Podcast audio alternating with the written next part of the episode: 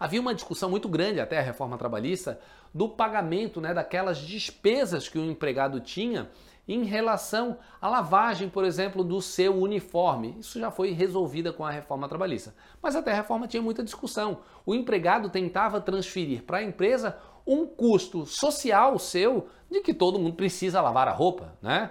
É, pelo menos os mais higiênicos assim devem proceder, né? Eu recomendo que, se, que, o, que o faça. Mas isso é um custo próprio, todo mundo precisa lavar a roupa. E havia muita discussão no judiciário trabalhista no sentido de tentar transferir esse custo para a empresa por conta da lavagem daquele uniforme.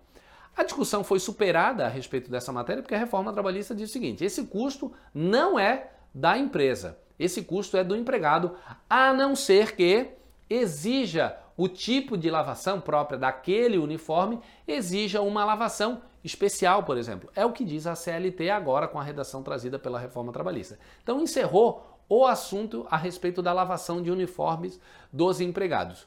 O que pode acontecer agora nessa previsão trazida pela reforma trabalhista e que, é que para esses casos em que há necessidade de lavação especial do uniforme por conta da sistemática ou do trabalho desenvolvido por esse empregado e que a própria lei trata como uma obrigação da empresa em fornecer essa lavação especial ou arcar com os custos dessa lavação especial, nesse caso especificamente, na minha avaliação, a empresa poderia estar pagando a título de ajuda de custo. Por que não?